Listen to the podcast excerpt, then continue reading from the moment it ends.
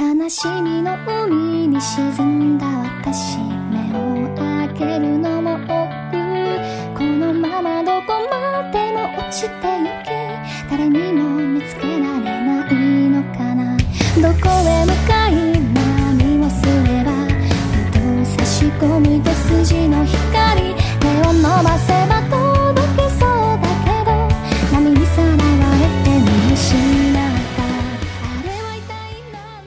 Hello，大家好，这里是花田 FM，花田你的情感老中医，我是主治医师八尾。我是主治医师于酱。对，其实一直都在想，每周都在想说，哎，这周有什么可以跳票的理由呢？对，而且今天来之前，八尾跟我说，肯定你这次要跳了吧？你都出车祸了。对，说一说你车祸的事儿。没有，就在来直播间的路上的时候就被被有刮了，对，被被辆车刮了。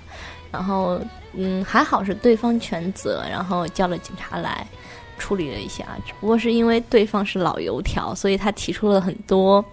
本身是他全责，如果是走交警的定责，然后走正经的那个保险的话，是很快的一件事儿。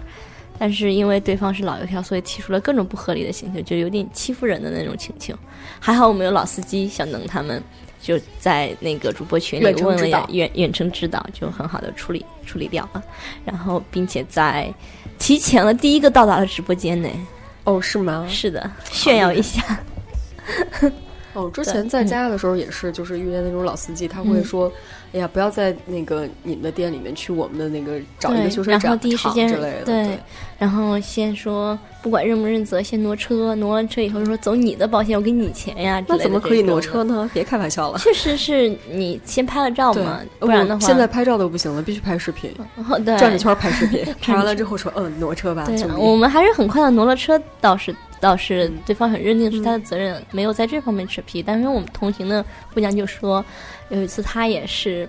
就是出了事故，对方全责，然后对方就很开心的说：“我认了，那我们先挪车吧。”然后挪完车以后就说：“我们各赔各的，不承认了，再叫警察来已经没用了。对啊，对啊，所以我之前，因为我这是第一次去处理事故，然后之前也是在想说，哎呀，那些不挪车的人好烦呐、堵着路，你就先挪好，自己去协商就好了。嗯，no no no，但是，并不是这样的。但是如果一旦是说，如果对方去赖账的话赖很难账之类的很难搞。还挺难搞的。所以我们希望之后有的聊友能不能出一期告诉我们这种新手司机说应该怎样去处理这种事故对，希望有的聊的各位可以听听我们的呼声。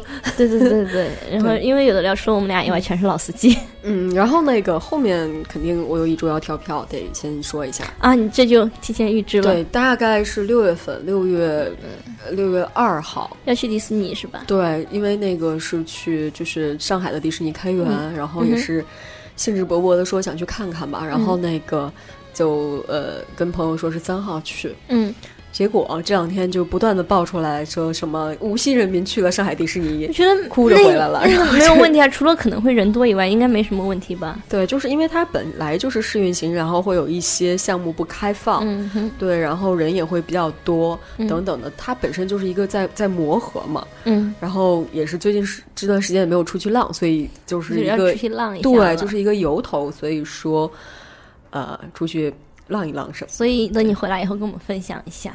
对，嗯然后我们这个还有一期是那个有的聊也有一期节目，跟我们同期的是嗯有聊迪士尼的，嗯，对，嗯，这个之后会大家可以再听听我们之后可以聊一下，就是情侣去迪士尼应该怎样，怎样嘛？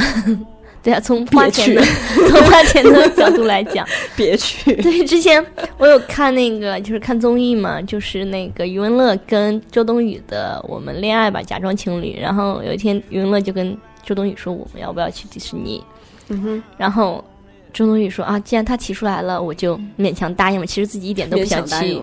对，然后余文乐想的是他小姑娘，其实我自己一点都不想去那种地方。然后那个就是挑了一个以为对对方会结兴趣的果两个人都很尴尬的过去。不过虽然后来后来还是因为把整个那个旋转木马给包下来，这种包场包场让一个人还是不要去了呀。对对对对，就是碰运气吧，碰运气吧。对，嗯，行，前面说了一些乱七八糟的，对，有的没的，然后我们进入今天的主题吧。嗯，来，于酱把我今天的主题跟大家说一下。今天的主题是：姑娘，你真的改变不了世界。啊，虽然说是我们说的是姑娘，你真的改变不了世界，但其实我们不是针对女性。大家一向知道，我们的电台是一个针对男性女权主义节目，权 女权电台。对，嗯，是针对很多就是期望刷自己存在感，并且并且去改变一些事情的人，包括男的也包括女的。对，其实这个真的是不止。然后我们就问，你知道，你知道作者为了押韵，什么事都干得出来。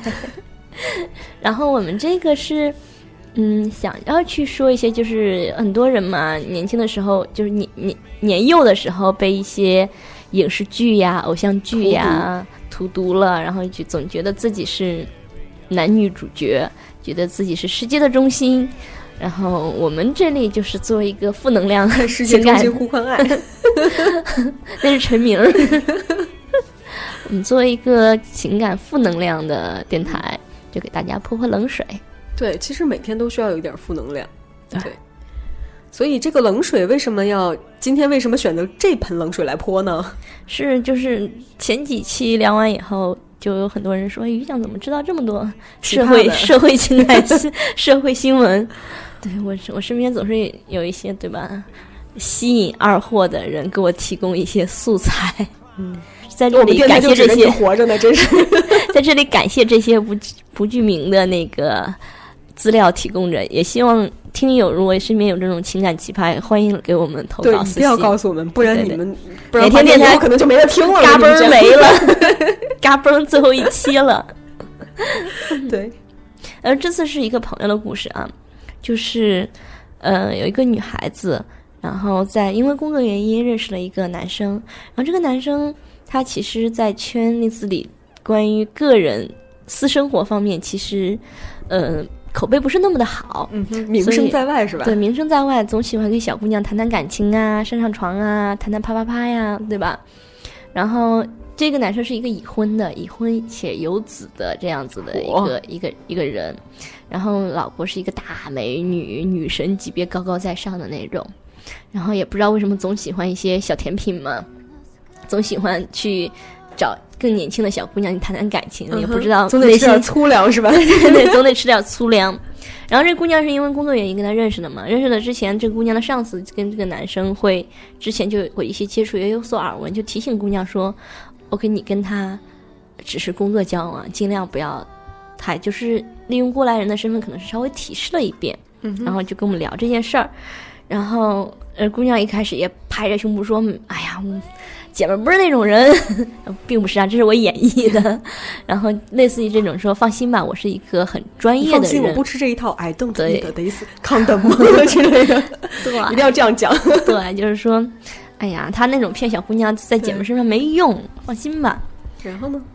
然后喜闻乐见的结局嘛，就找到了过了一段时间，这姑娘就跟她的上司说：“我爱上这个男人了，并且我们俩已经超脱于友谊了。”然后这个这个劝他的这个上司就说：“我不是提前都给你打了预防针了吗？你怎么明知山有虎，偏向虎山行啊？” 姑娘，你真是条汉子。对，拍着胸脯说。然后姑娘就说：“嗯，我觉得吧，他跟他老婆不是真爱。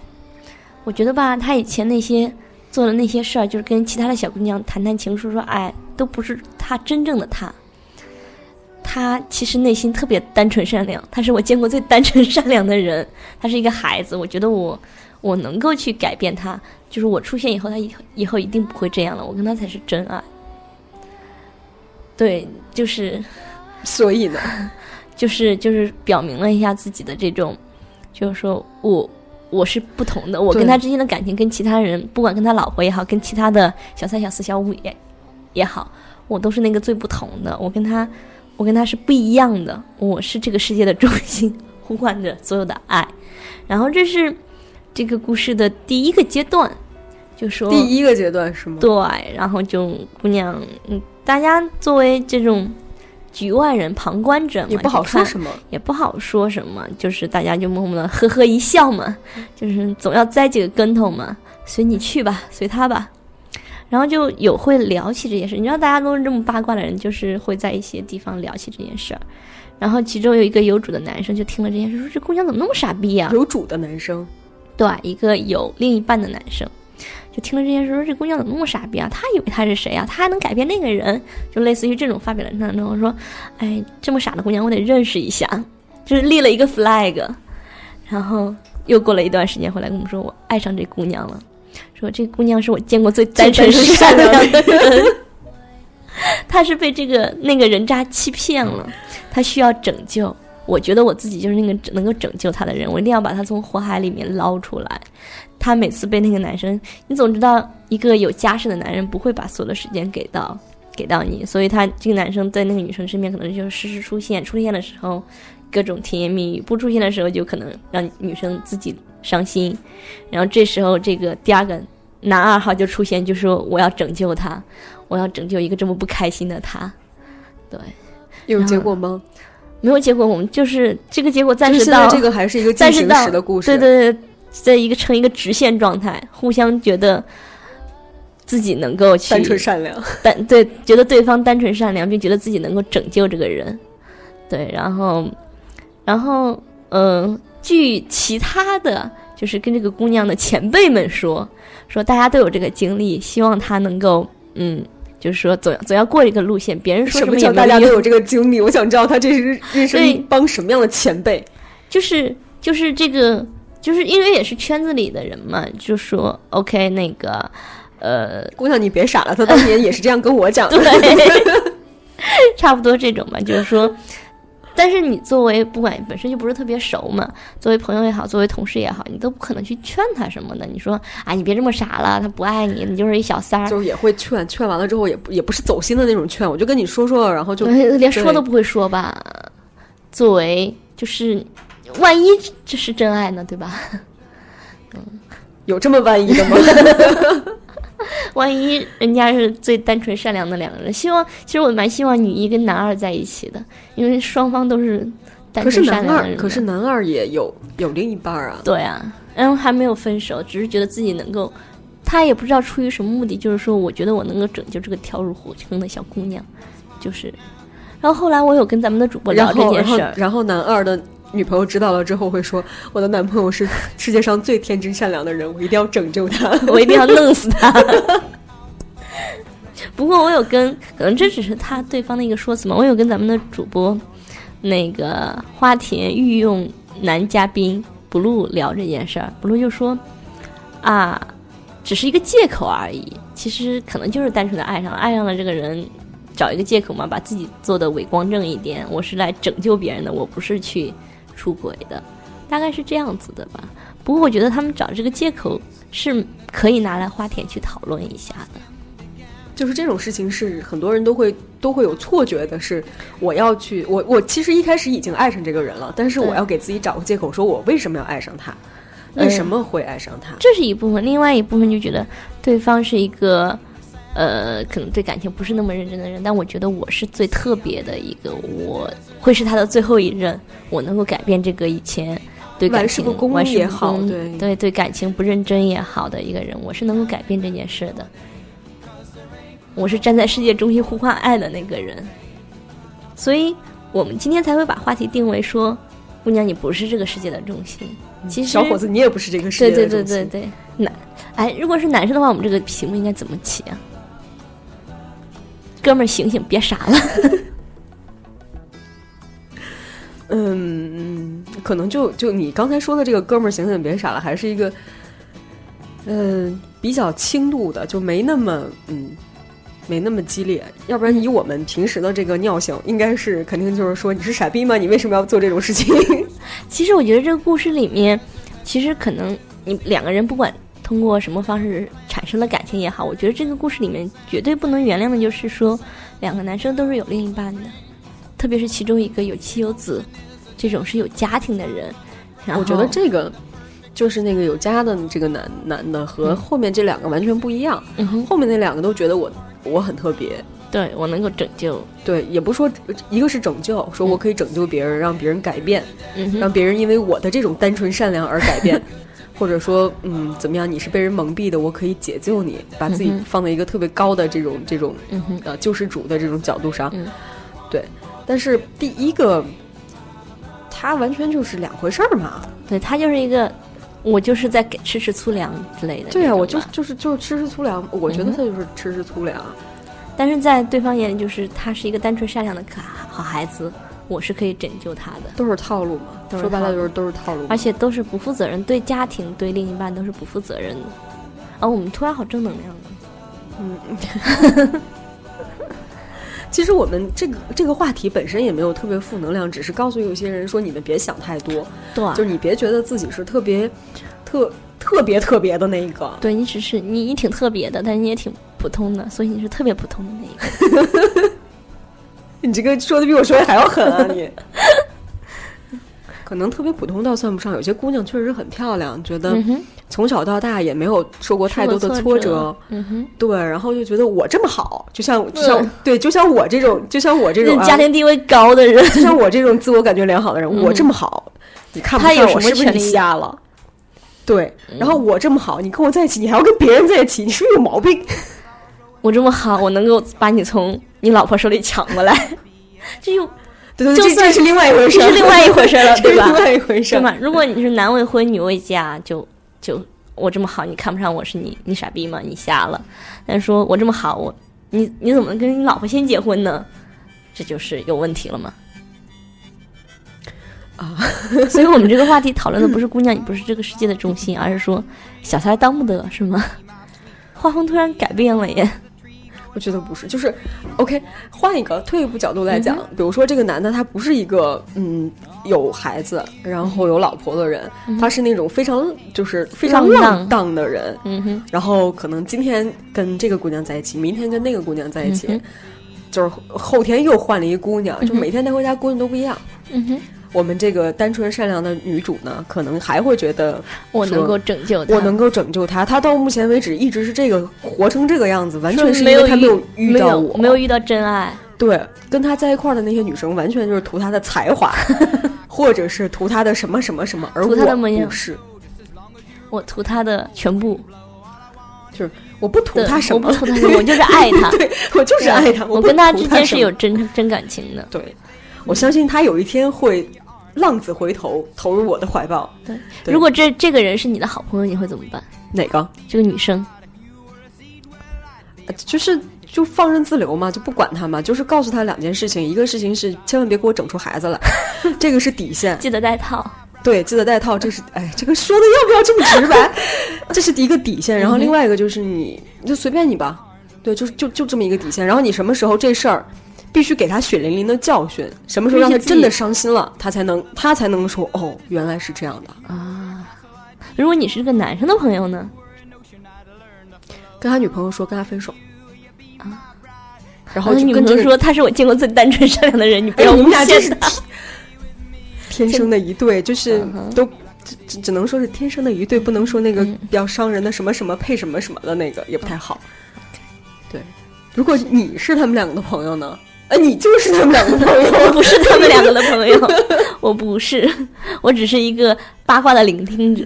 因为你知道，你当你聆听了一个八卦的时候，你总要在讲给我们听友的时候，总要转换成我的我的朋友。其实说，其实就是你的朋友。其实如果说我的朋友真要有这么多的话，我的人生也挺浪荡的。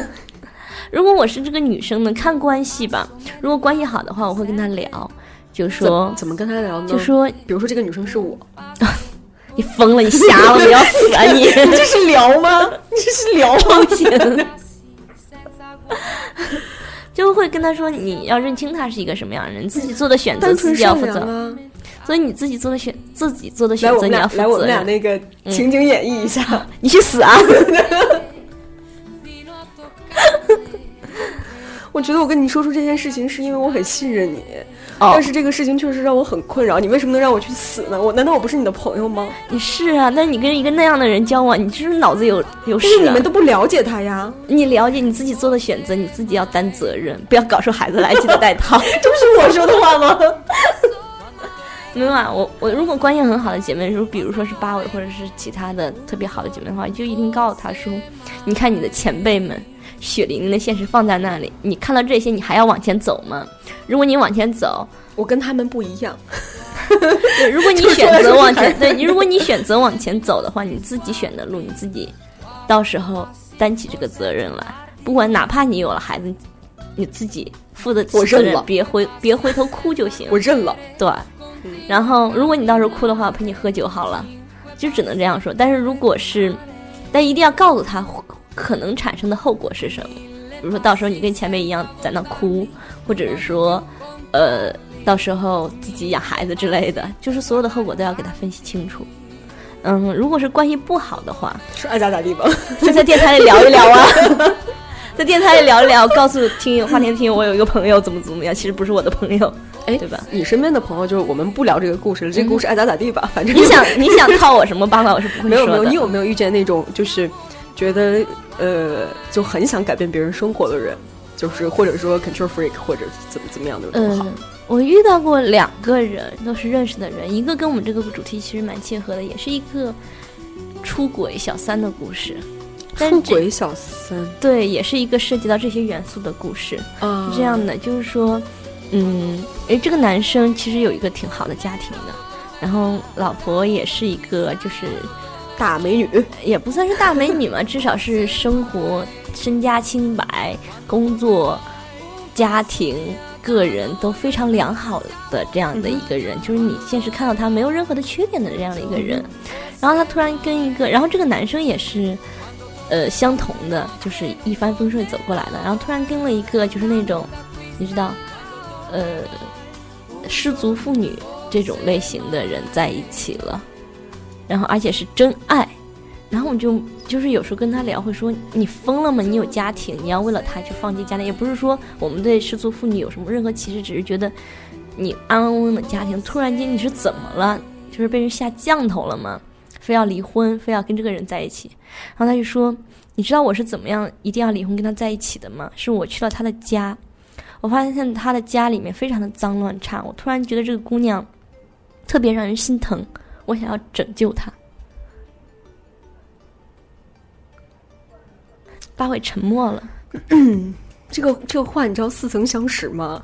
嗯哼，就是就又要翻自己的黑历史了，就是 就是你你你也心疼过某人？对，我也心疼过别人，也心疼过别人，但是是那种就是，比如说我我我的心疼是建立于那种一开始非常喜欢这个人，可能不知道他这个生活状态，或者不知道他有一某一些问题的情况下，我会就是已经喜欢这个人了。没有，这个男生是，就是说去了这个，他本身可能是有略有好感，或者是露水姻缘这种的，然后俩人就在一次饭后或者酒后，到了这个女生家里准备进行一些业余活呃那个娱乐活动，然后就到了女生的家里，然后看到这个女生家里说没有下脚的地方，所有的地方被东西堆满了，然后他那一瞬间就觉得我要拯救我面前的这个人，就那种我要做英雄。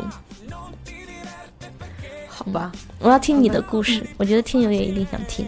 啊，我就没有没有嗯故事，就已经说完了嘛。就是就是跟这个人不一样的一点，就是我之前就可能已经比较喜欢这个人了，嗯但是在后面的接触中，可能知道，比如说他他胃不好啊，嗯，或者什么还经常加班呀、然后吃饭又不准时啊，但是又是就是会觉得他这是不得不去加班，不得不去就是没法儿正常的时时间去吃饭，然后胃又很难受，这种情况下我会很心疼。我觉得如果说哎这事儿这个时候我要在他身边的话，我起码说我给他去跑跑腿儿，买点东西吃啊，或者给他买点什么药啊，我觉得这种可以。这种应该是挺正常的心疼吧，本对身对于自己爱的人的一种一种心疼。对，但是我不会觉得就是对那种很露水姻缘的人，就是就去对。嗯去因为他的生活状态不好，说就是产生那种那种同情怜悯，然后会让我有就是呃就是误以为这个是我爱上他了，嗯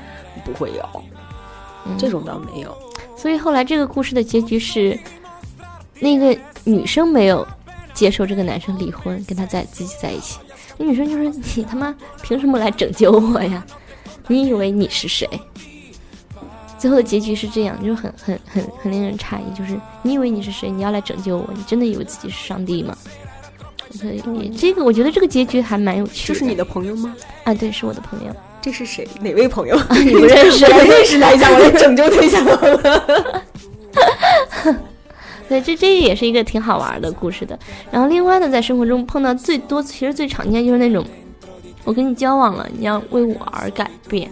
这种是强迫别人改变，不是说我要、哦、这种占大多数，对这种是比较正常的，占大比如说你跟多数那种。我在一块儿了，你不能跟你的狐朋狗友在一块儿了，你必须九点之前必须上床睡觉，你不能抽烟，不能喝酒，不能不能在外面浪。这种我觉得会更多一点。对，这种会多一点，是因为女女生会这种情况下是女生会挑男生的作息、嗯。他的生活习惯，嗯哼，然后他的朋友圈，嗯哼。然后男生就会反过来挑说你的穿着呀，你 这这条这么裙子短。不许穿。你，这么晚你作为一个女孩子还不回家，对对对对，这种会有。那天我在奇葩说上其实看了一个很好的说，很好玩的说法。他当时的辩题是那个，呃，时刻保持联系是不是一种，就是是不是一种虐？我忘了具体的辩题了，大概就是说时时时常保持联系是不是一种很恐怖的事情，还是真爱？辩题觉得问题。然后我觉得是很恐怖的事情了。然后当时出了一个，就是说，就算你们两个互相一个喜欢频繁的联系，一个很享受频繁的联系，但那也是一个人喜欢受虐，一个是抖 M 而已。对啊，但是我们的意见一直是说，OK，如果你们两个觉得 OK，你们俩自己的小小世界就去过吧。对，就是你们俩在一起就不要祸害别人了对。对对对，这是我们一直以来的论调。对对，所以，呃，你刚才说的这个是你的一个朋友，嗯哼，你遇见过的想去拯救别人的，你有没有感同？呃，不是感同身受，你有没有就是发生在自己身上的那种被别人控制？像你这种家庭地位低的人，会不会有这个感觉？没，还真的没有。嗯，我我年轻的时候之前那白羊座呢？没有，白羊座完全不控制我，完全不控制我。那你控制他吗？完全不控制。然后我前几任分手的原因都是说太，就是太远了，太远了。然后当我觉得对方是一个傻逼的时候，我就开始说哇，这是一个傻逼，然后就完全不想跟他交往了。但是在很早很早的时候，曾经有一任男朋友管过我。那我其实管你什么呢？就是比如说不不准跟其他男生说话，不准跟其他男生一起距离太近这样子。就这方面他会管管管束很严苛，有点不要跟陌生人说话那种哦初端的那种。对，然后还会自残，自残是什么情况？就是比如说他跟你发了火，然后你说我忍不了这种发火，我要跟你分手，他就开始自残。对，有有遇到过这种人，也是挺可怕的。对，现在想想是挺可怕的。然后是那个人长得很帅吗？嗯，是挺帅的。那好吧，那可以理解。那没有了，当然就很快的就分手了嘛。我我也不是什么心软的人了，你知道，我也是个神经病。那他有没有做出什么过激行为？哎，没有，就因为腕什么的说是因为我不想跟你分因为手分手的时候已经异地了，就没有再再见过啊。已经异地了。然后大概过了很多年以后，我们俩又聊天儿，可能死了你都不知道，就没有没有，就因为看到他变得很 变得很丑了以后，我就很开心的跟他聊天。我说：“哎呀，您现在怎么这么胖呀？”他回了我条说：“您还是这么年轻。”我就很开心。嗯啊，好吧，对，因为我，嗯，说实话，我在我在我是属于那种底线特别低的人，在感情里面，如果我喜欢对方的话，我会被一直压，低到一直压，尘埃里。低到尘埃里开出一朵花来，然后会一被一直压一直压。但如果压到底的话，我会你就反弹了，我不会反弹，我会直接断开，就说我再也不要跟你联系了。我是一个不知道说拒绝，但是但是这个过程中你会会反抗吗？或者说，不会。我如果觉得能接受的话，我就接受；如果到我觉得完全不能接受的时候，我就跟他分开。但是中间你也没有说会沟通说这个事儿，我我觉得已经在把我的底线往下压了，但是我又不想压。懒，哦，这样，所以我之前的你知道，我之前的所有的感情都没有很长时间的，没有特别长长时间恋爱，都是啊，好好好好，有我的短吗？没有你的短了，所以所以感情开始也比较难了。嗯啊，这个是题外话，嗯，留给以期以后的素材来聊哈。嗯，好呀，好呀。八位有什么？就除了你你刚才说的那一段以外，还有没有什么可以站在世界的中心呼唤爱？我我，嗯，我觉得我是一个嗯特别不受控制的、特别失控的一个人。就在嗯在，比如说那个跟我的就是之前的男朋友来讲，对他们来讲，我是一个失控的人，因为我不太喜欢被频繁的联系也好，或者是说被迫的改变一些事情。如果对方觉得说你不联系我，你就是不爱我，我跟他解释啊，我说我不联系你不是因为不爱你，而是因为就是有自己的事情做嘛，对吧？那你如果要是不听的话，那就是就所有的事情都可以最后归结为一件事情，就是对不起，咱们两个不合适。那我我很想你，我很想联系你，但是你那时候不理我，就会造成我心灵的伤害，我好可怜啊。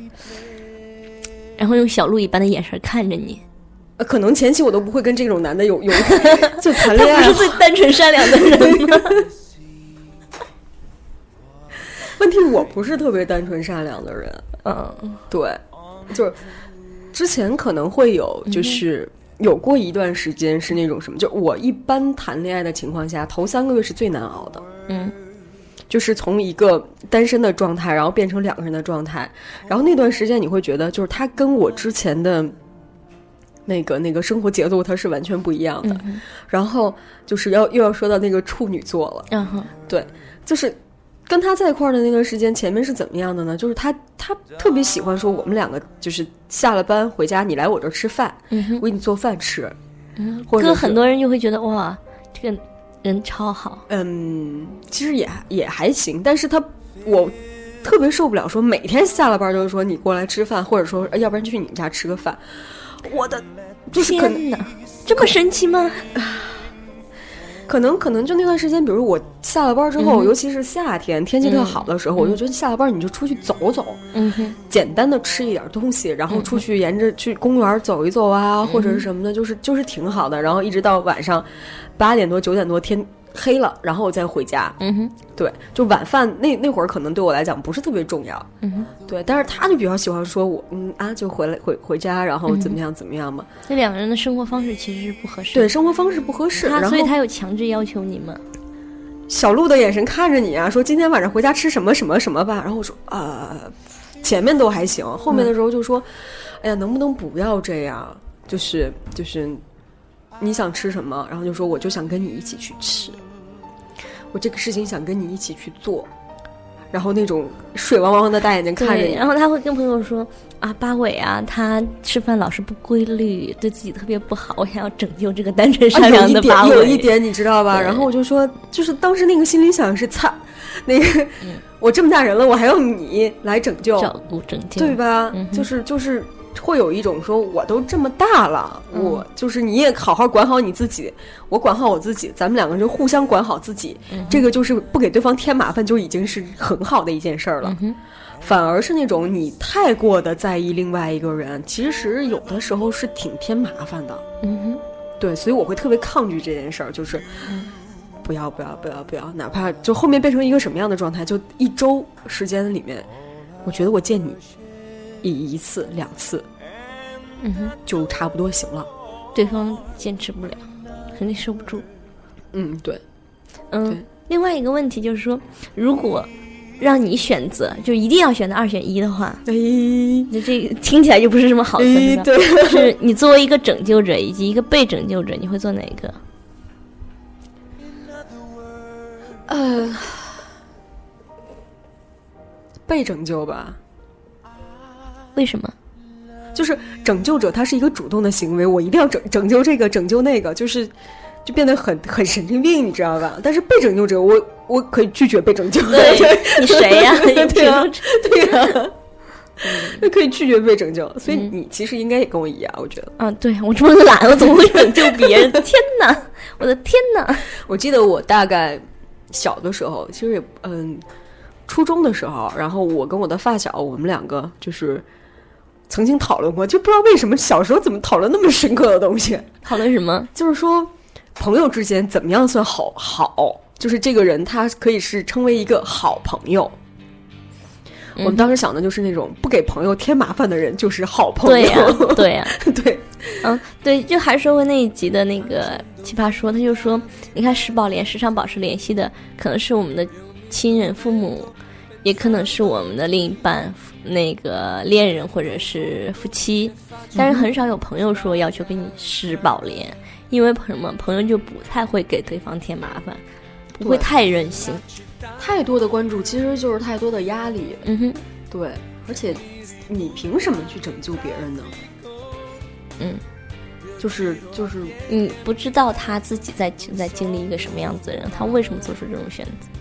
当然当然，这个这个就是比如说咱们回到第一个那个那个 case 上面，可能那个男的表现出来就是我就用这种套路来吸引女孩儿。对呀、因为他的套路就是说，我要吸引这姑娘，这姑娘吃哪一套，我就会变成哪一套的对人。对对对，这啊碰巧啊，这姑娘，嗯、这姑娘喜欢被拯救别人，我就塑造一个被拯救者那姑娘特别独立，我就塑造成一个独立的人格。我觉得是这样子的。哎，我特好奇，就是那种，就是就是这种想拯救别人，或者说我觉得我可以在你的生活里面占有非常重要的一席的位位置的、嗯这种人，他们的心里到底是什么样的？我是一个英雄啊，我是这是我是主角耶！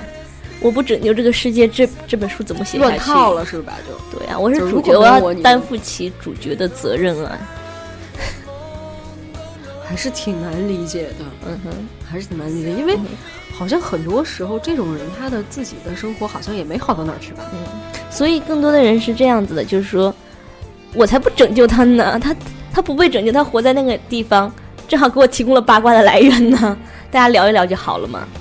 嗯我记得，嗯，哦，以前去劝别人的时候，当自己身边有朋友或者是什么想不通的时候，就我其实很少劝别人，嗯，也不太不太会劝别人。嗯，我觉得这个完全得益于我当时的 那个，嗯，政治学的好，不能叫政治，主要是哲学学的学的还不错的高。高中的那个政治就是哲对，就，一直一直坚信的一件事情，就是这个人主观不起变化，你其他的都是客观原因都是客观原因，一点用都没有。对，对，所以当一个人犯傻逼的时候，我就觉得才就直接就骂你：“你是傻逼吗？”然后就就，对，以前会直接什么骂一句说不，了。你因为你不知道他正在经历什么，对，而且万一人家就是喜欢这样的生活，你不能去代表别人说嗯我帮你决定你的生活吧。对是，是然后所以这样反过来就特别顽固的觉得，你为什么会来拯救我，或者怎么，你根本就不了解我。就是第二个故事里那个，就是说我凭什么让你拯救啊？对啊，你根本就不了解我，是不是很喜欢现在的生活状态啊？对，对，就是这样的。所以就是呃，除了给八那个花田的听友们提供八卦以外，很少现在真的是很少劝慰别人了。觉得 OK，这个人是一个。他是傻逼也好，他觉得他是自己是主角也好，随他去吧，随他吧。我我们一般都会说，嗯，给给你一个建议，我有一个不成熟的小建议，爱怎么做是你自己的事儿对，但自己选的路，自己但是对走完。对，千万不要说，嗯，他们是这样跟我讲的。对，万一如果说这个你去劝，比如说劝第一个故事里的女孩，她后来跟这个男生没有在一起，回过头来怨你说都是因为你，我们俩我们才没有跟他在一起，我才没有拯救成他，这也是一个也是挺傻逼的啊，对他绝交吧？对，或者说你当时支持我，我才跟他走下去的。你看我现在走的鲜血淋漓的，全怪你，全赖你。所以其实其实也是有这种担忧的吧。对于这种，如果大家身边有这种朋友，就是建议跟他绝交。我有一个不成熟的小建议，你跟他绝交。对，就过好自己的日子，别给别人添堵，就是就爱怎么过怎么过。嗯哼，然后你自己过的日子自己负责任。对对，就是尽量不要不要麻烦别人，也尽量少拯救别人吧。就是一个不成熟的小建议。对，就毕竟也要切下我们的题嘛。哎，话说这个、嗯这个事情好像是，就是自己的是自己负责，自己的决定自己负责。这个好像在我上又是上初中的时候，当时的偶像谢霆锋他当时就这么讲过。嗯然后 现在想来，其实嗯没有爱错这个男人 原来你爱的是这种男人呢？第一次这算爆料吧？啊，谁呀、谢霆锋啊，没有，当时真的是觉得他挺帅的。后面就是我只我包括不洗头吗？啊，包括他不洗头？我不知道，我不八卦别人，哦，会对，不八卦，就是、嗯。就是就是觉得哎挺帅的，挺然后帅的，嗯。嗯，拍电影和什么都很都很卖命嗯。就可以了。然后至于他的私生活，那是人家的事儿，关你屁事，关我屁事，对吧？嗯我、那天看了一个，就是题外话，那天看了一个，就是各种名人喷记者的那个，啊，那个王菲那个，看得我好爽。我为什么要告诉你呢？对，还有李娜，嗯，对李娜的打球失利了之后，记者问说：“那这个球失利了？就是你你需要跟你想跟全国人民喜欢你的人民说一些什么呢？”然后李娜就说：“我需要跟他们说什么吗？对我我难道要跟他们道歉吗？吗？”就 好奇怪的一件事情。啊，跑题了，跑题了。所以这样聊下来，我们一开始就不该聊这个一开始的那个那个例子吗？得聊，要不然话题的听友听什么？对，全赖你们。不然我们喷谁去啊？对啊，总得有个人喷嘛。对呀，其实我们每期都在说这个是傻逼，那个是傻逼，那个是傻逼，然后所有听友在听这两个傻逼，是吗？如果你们是想的，不要听啊，点叉走人好吗？啊，不过八卦真是促进那个人类进步的阶梯啊！那天还在发微博讲说，我真的有一个高中最好的朋友，然后读了大学以后，我们俩意外的没有联系。然后他来北京以后，我知道他在北京，但是因为他的工作比较特别，因为他是做审计的，所以他基本上是一直要出差、出差、出差，所以我们俩就很少有时间见一面。然后直到他前阵子说他要离开北京，然后距离我们俩见面真的已经十年整了。嗯哼，然后我们俩就开始决定了，因为后来为什么会刻意的回避见面，就是说啊，我们俩中间有段时间没有联系，不知道怎么聊。作为关系那么好的人。如果见面会不会尴尬？所以两个人都有点回避这件事儿。然后等到那天说真的要见一面的时候，也真的挺想见这个人的，因为当年关系毕竟是最好的嘛。然后我们俩都鼓足了勇气去见对方，然后聊了十分钟以后，就完全找回了当年那个感觉，就聊得很嗨，大家开始聊八卦。我又八卦切入以后，就聊聊各方面都去聊。然后我们俩就在聊说，啊，真的来之前都做了很多的心理准备，就唯恐说到时候大家。大眼瞪小眼，特别尴尬，就会特别难过这件事儿。结果因为八卦切入的好，所以就我们俩一直从下午聊到了夜里，就是一直没有停，两人一直在说说说说说说说，然后而且就会后悔说，哎，为什么前面时间大家都都在排斥见面这件事儿？所以感谢八卦吧。好吧，让人类感谢八卦。希望大家多多提供八卦给我们。对，赶紧把你身边的朋友的故事，或者你自己的故事，你自己的故事写成你朋友的故事，都给我们吗？重要是把自己的故事写成朋友的故事，我们不会追究的。对对对，不追究，不追究。好啊，呃，做另外一个广告吧。嗯哼，就是那天在那个花田听友群里面，大家也在讲说，哎，马上就要有的聊五周年，花田两周年了。这么快？对对，已经快，已经两周年多了。虽然我们的三月份就两周年了，虽然我们的节目并不足一百零四期吧，但是，而且我们已经很早的就是不写那个期数了。我刚才认真的想一下，到底多少期了？一周年的时候还特别认真的写了感谢文，两周年的时候就默默的让它过去了。呃，今年我们应该还是会有。线下活动，线下活动的，就是，但是在应该是在六月份，嗯，对，所以就是感觉大家还没有组织起来呢，感觉有组织，有组织，他们都在说了，今年会有花田的应援队哦，我天哪，你要不神奇吗？要不要先把那个握手券给打印出来，然后卖掉？我的天哪，这么神奇吗？你们来我就给握手，握十遍好吗？嗯，好吧。然后大家一见，哇塞，这两个傻逼长这样走了，好吧。然后在这里面也就跟大家说一下，应该会有五周年的活动，然后这些活动是关注群里面，对，可以看一下我们的那个呃有的聊的微信和微博，嗯，都是有的聊播客搜有认证的那一个，对的。然后我们的官方 QQ 群，大家也可以在里面去关注一下。对，官方 QQ 群是三七一四三三四八三，然后由这个 QQ 群衍生出来一个花田全球后援会呢。还有这玩意儿，这个这个微信群，这个微信群呢，大家如果想加的话，也可以问问咱们群里面的狗哥呀什么的，小红啊，他们去说一下。其实我跟八维也都在那个微信群里，只不过就是偶尔去冒个泡什么的。对对对，因为每次冒泡的时候，他们都要活捉我，然后就感觉对对，就觉得。为什么要活捉我？为什么要活捉？嗯哼，对，打死了说不行吗？好吧，好吧，就是大家可以就是关注群，各个群，然后公各种公众账号。其实我觉得微博、微信我们官方发的那些东西，其实还是还是可以看的吧。对，曾经有一段时间，每天都在发那个，呃。微微信的文章，然后大家都在说我为什么就每天发生了什么？发生了什么？发生是不是有的要解散了？对的，赶紧把存货全发出来。好吧，嗯，那我们本期节目差不多就到这儿了，跟大家说一声再见，拜拜，拜拜。